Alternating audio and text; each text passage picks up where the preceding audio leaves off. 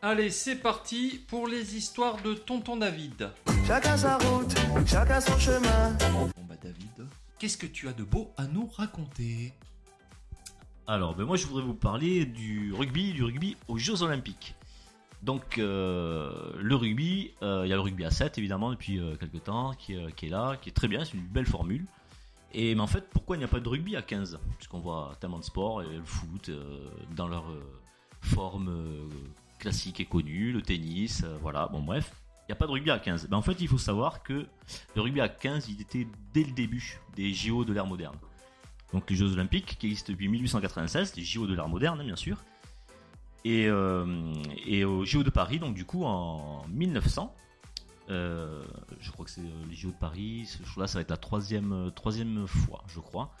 Donc au JO de Paris, en 1900, le rugby qui connaît un petit succès pour, euh, de, euh, face à la presse française de, de l'époque, mais qui était déjà là. Donc il y a déjà eu du rugby donc euh, au JO alors. Exactement. Il est inscrit depuis dès le départ des JO de l'ère moderne, le rugby à 15. Donc en 1900, voilà, peu d'intérêt, euh, le, le rugby est là. Euh, D'ailleurs, je crois que je sais plus si j'ai les, euh, les stats de le, chi- le- la finale en fait sur ce qui s'était passé. Je crois que la France est arrivée en finale et avait perdu, notamment euh, sur ces JO là. Et donc en fait, en, maintenant on va passer en 1924, donc 4 ans après sur les, euh, Jeux Olympiques d'a- d'après. Donc euh, c'est la finale du tour de rugby. Et c'est cette finale-là qui a précipité la disparition de ce sport aux Jeux Olympiques. Alors en fait, le rugby à 15, qui était, euh, qui était peu, peu intéressant en fait pour, les, pour, la, pour la presse, euh, a suscité de vives critiques, euh, notamment lors de cette finale, parce qu'en fait, il faut savoir que déjà pour, euh, pour, pour cette participation, il n'y avait que trois pays les États-Unis, la France et la Roumanie. Donc euh, il y avait juste à savoir qui c'est qui allait prendre quelle médaille quoi. Exactement, puisque au niveau des podiums, euh, c'était. Et tu es en train de me dire qu'avec les États-Unis et la Roumanie, on n'a pas été capable de gagner. Alors je vais y venir. Je vais y venir. En fait, donc ben, la finale, euh, bon, bah, vous vous en doutez, hein, ça va vite. La, Roumanie euh, n'y était pas, donc c'est France-États-Unis qui se retrouvent en finale.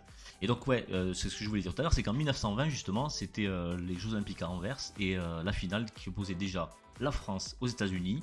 Il y avait plus de, de pays à ce moment-là, mais la France aux États-Unis, la France qui a perdu 8-0 déjà face aux Américains.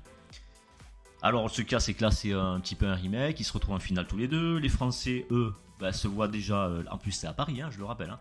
Les Français se voient déjà large vainqueurs euh, d'une nation, les États-Unis, qui est pas du tout imprégné de cette culture, mais en tout cas ils sont là.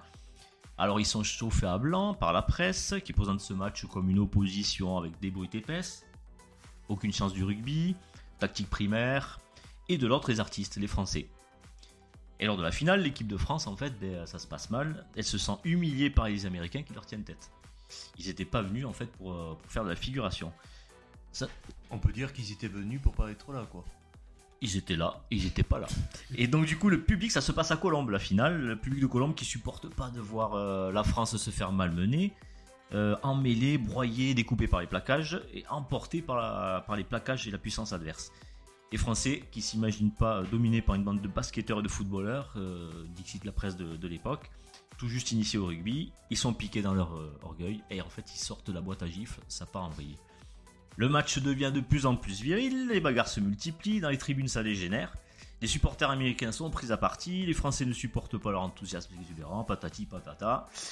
Et la France bah, finit la rencontre à 13, et bah, à cette époque-là, quand on sortait sur blessure, il n'y avait pas de remplacement. Donc ils finissent à 13, avec les joueurs qui étaient en place.